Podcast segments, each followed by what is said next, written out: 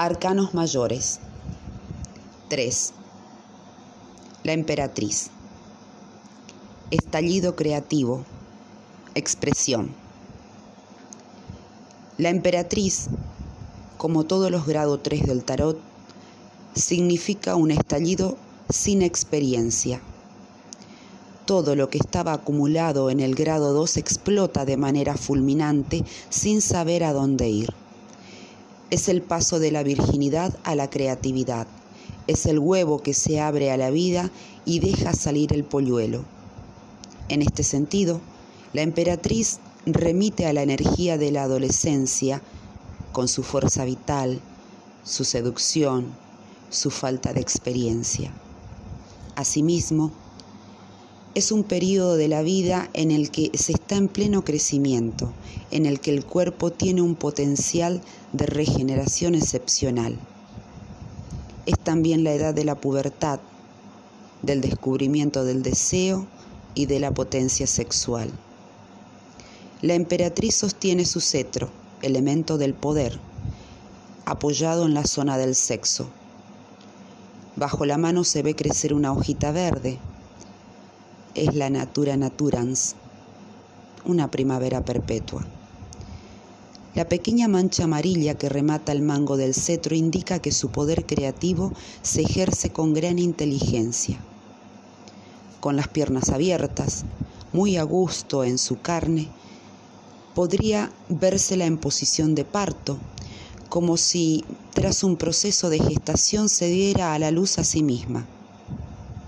Junto a ella, en la parte derecha de la carta, se descubre una pila bautismal.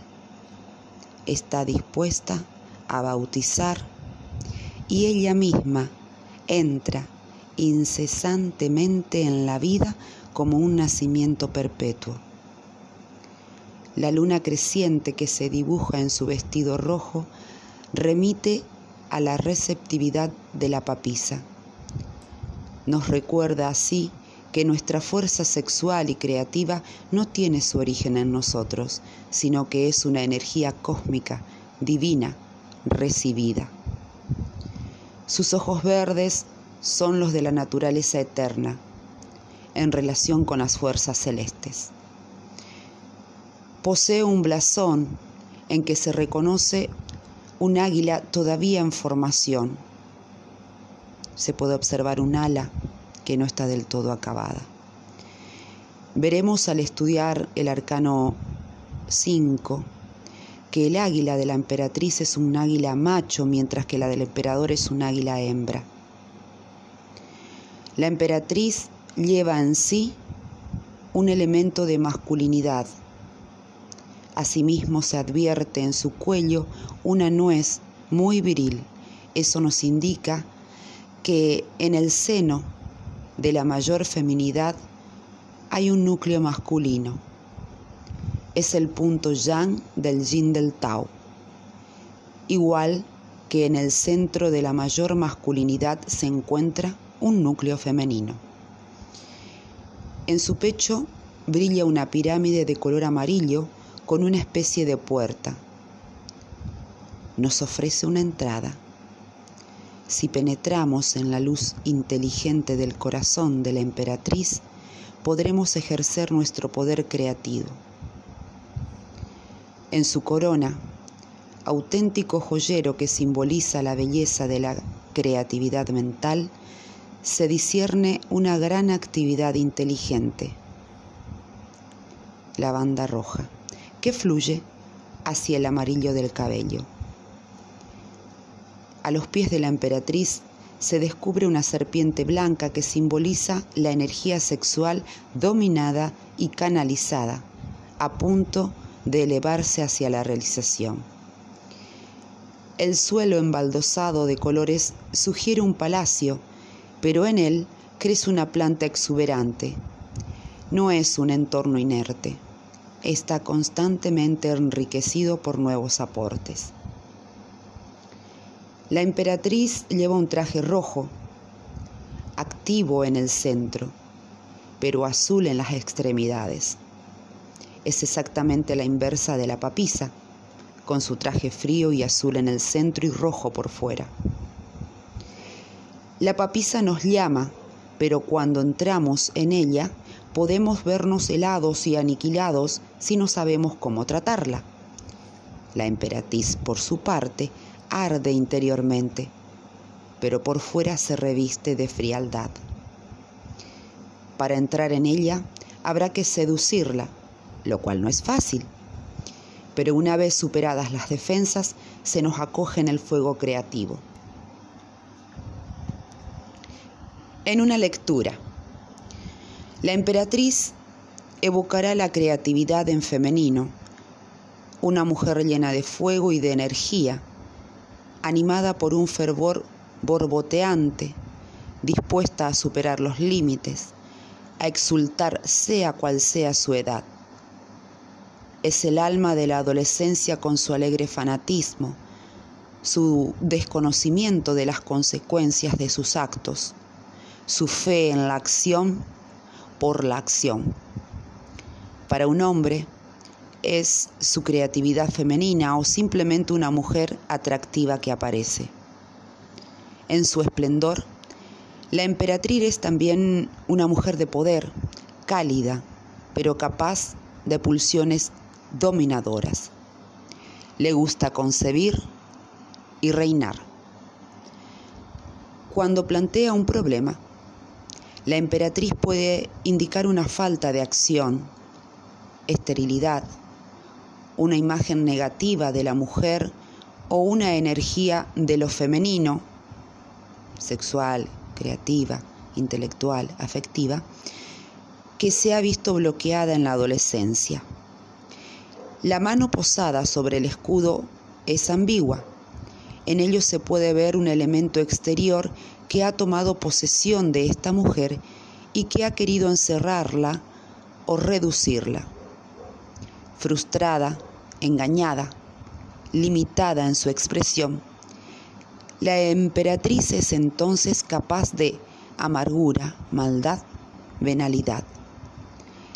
La emperatriz en la cúspide de su potencia productiva nos enseña que todo lo vivo puede verse en su belleza.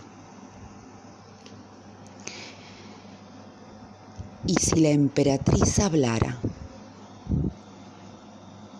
soy la creatividad sin finalidad precisa. Estallo en infinidad de formas.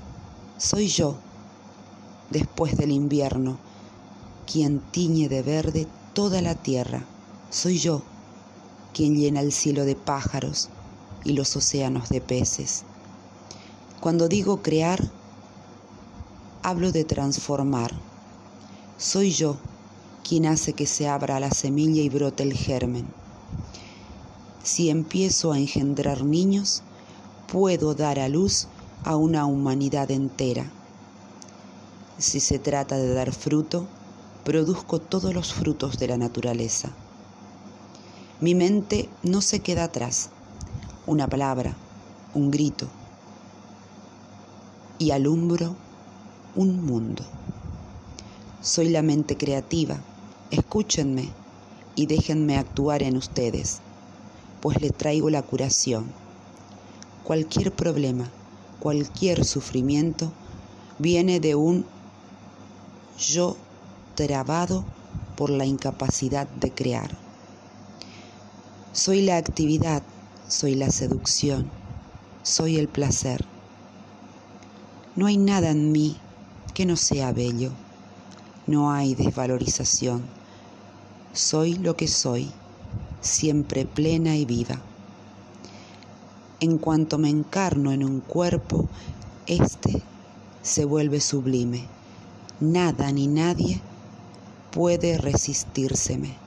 Soy la seducción espiritual, carnal, soy la seducción total. En mí no hay nada repulsivo, ni ridículo, ni feo. Déjenme exultar en ustedes. Soy el placer de ser lo que son, sin prejuicios ni moral. Les enseño que todas sus ideas son bellas, incluso sus pensamientos más atroces, más criminales, más ayectos. Pueden considerarlos en su esplendor. Se permite la abundancia de pensamientos. Déjenlos brillar como estrellas efímeras en el firmamento de sus mentes. Nada los obliga a ponerlos en práctica. Reconozcan su belleza. No se queden encerrados en su fortaleza. Conviértanla en templo con todas las puertas y ventanas abiertas. Todas sus emociones son una delicia. Qué bella envidia, qué poderosa cólera, qué maravillosa tristeza. Todo el abanico de sentimientos está a su disposición, como un arco iris. Todos sus deseos son respetables, todo en su cuerpo es armonioso. Si adoptan mis ideas, los convertiré en un ser luminoso. Si creen en mis sentimientos, llegarán a la gracia. Cada sensación que tengan de ustedes es un camino hacia la belleza. Estén seguros de ustedes. Estén seguros de su poder de seducción. Cuando la Virgen sedujo a su Creador, yo estaba allí.